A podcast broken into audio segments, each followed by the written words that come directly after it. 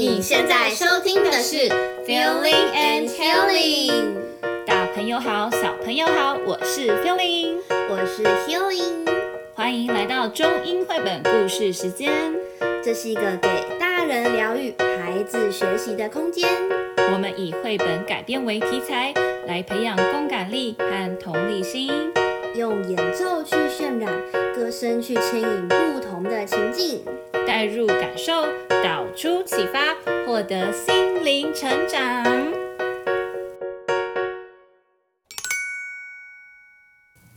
今天我们要来分享一个世界知名的童话故事《小木偶》。现在让我们来跟小木偶打个招呼吧。Hello，大家好，我是小木偶皮诺丘。Once upon a time, there was an old carpenter. He carved the puppet in the shape of a boy and named it Pinocchio. And he wished the boy to be a real one. 哦，如果这个小木偶能够变成一个真的小男孩就好了，就有个人可以陪我说说话，一起生活了。 A fairy heard his words and fulfilled his wish. She added life to the puppet. 善良的老木匠，你的心愿我听到了，让我来赐给小木偶生命吧。霹雳卡，霹雳啦啦，波波丽娜贝贝鲁多，变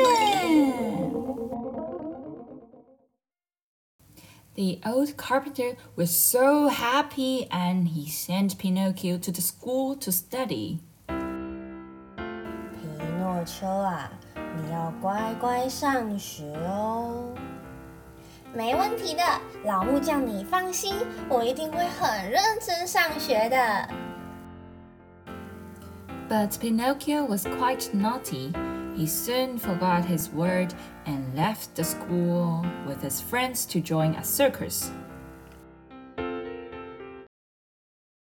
哇哦，马戏团最酷了！我要去参加马戏团，这个比去学校上学有趣多啦。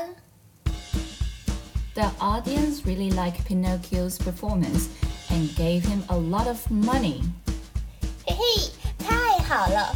真喜欢马戏团，又好玩又可以赚钱，真的太棒了！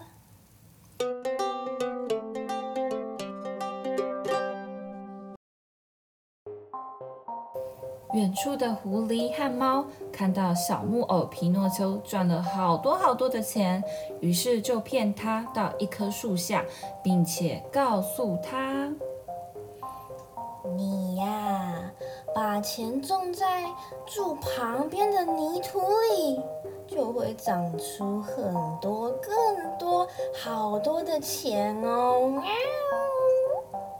是啊，你把钱给我们。我们来帮你种，来来来来，把钱交出来。嗯，我才不相信你们嘞，我不要。可恶，你不给我们钱，那那我们就用绳子把你绑在树上，看看你怎么办。啊，不要，不可以，你怎么可以把我绑起来？不要。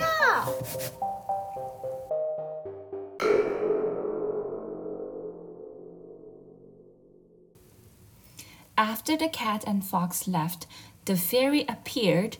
She knew what happened, but she will like Pinocchio to tell her the truth. 皮诺丘，你有没有乖乖听老木匠的话去上学呢？嗯，有。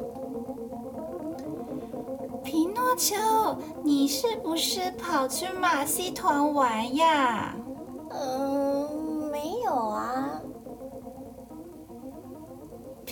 皮诺丘，那你为什么被绑在这里呢？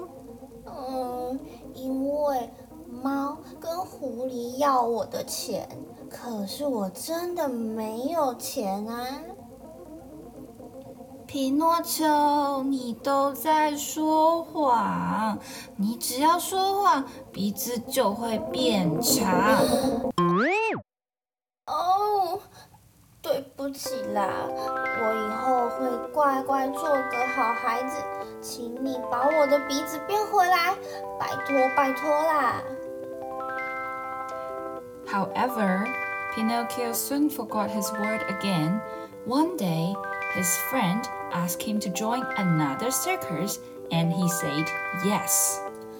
我要再去参加马戏团，马戏团真是太棒了！你你你你你，就是你，皮诺丘，你给我过来！你要表演特技，你如果练不好一次，我就打你一次。嗯，对不起，我会再努力的。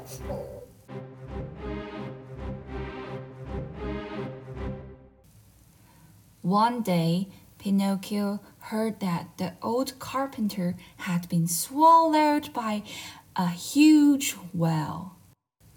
He immediately went to find the well.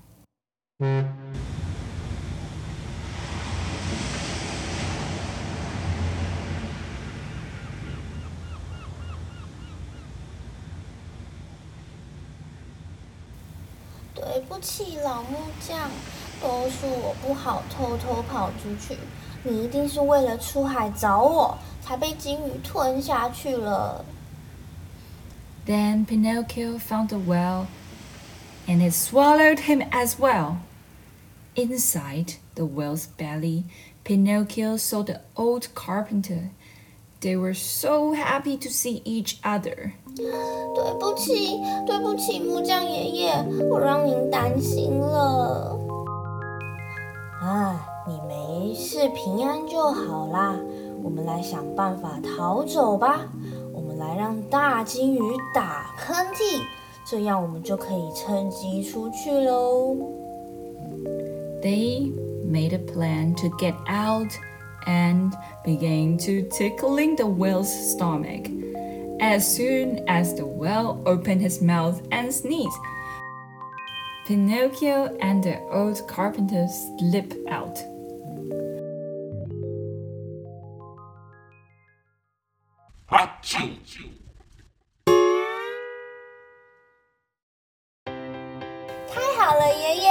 我们出来了。以后我一定会乖乖上学，并且做一个诚实的好孩子的。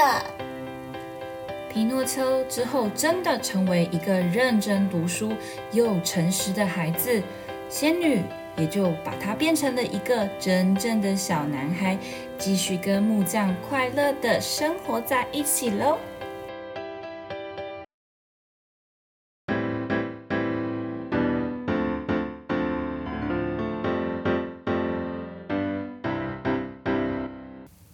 今天我们要来带大家讨论一下诚实。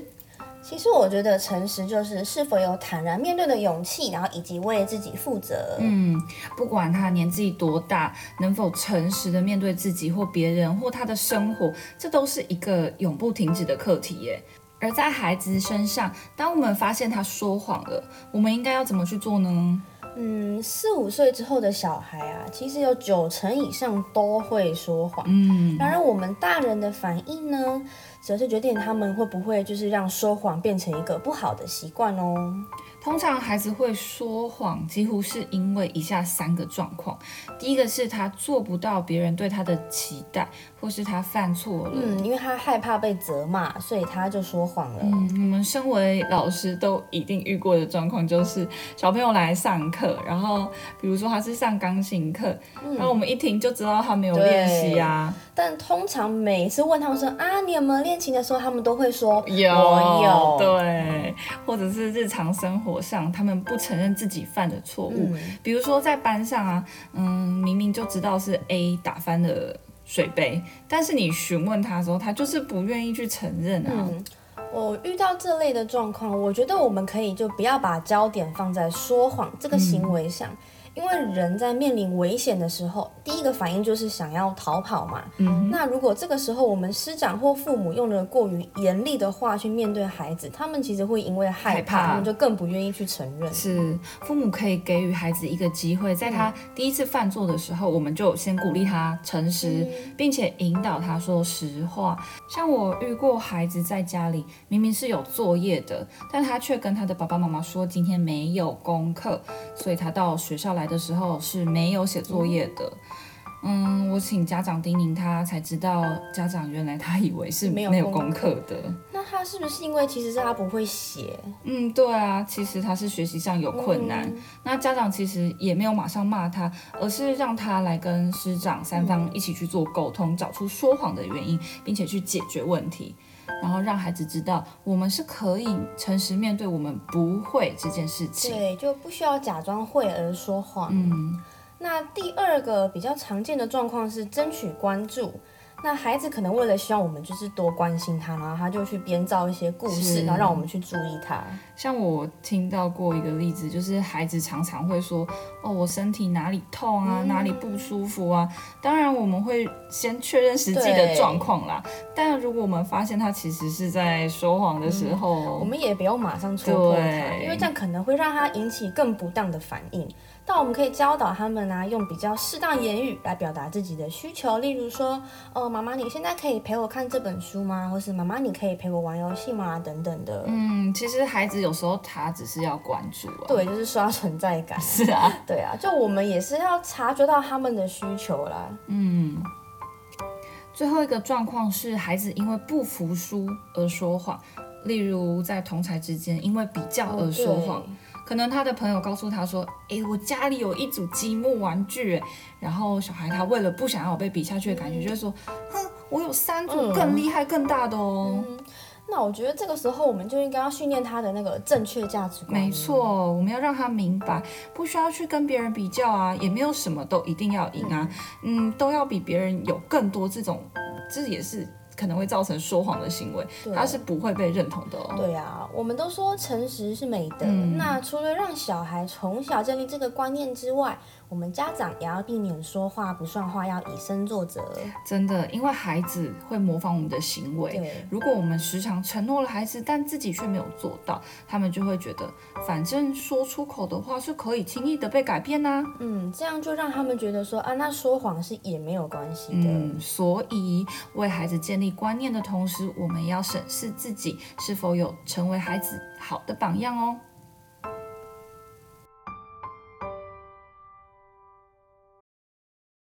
接下来，让我们用一首歌来结束我们这集 podcast 吧。当我不小心犯错的时候，我要诚实的去面对它。大家一起想一想，我们可以怎么做，最后解决问题就很棒。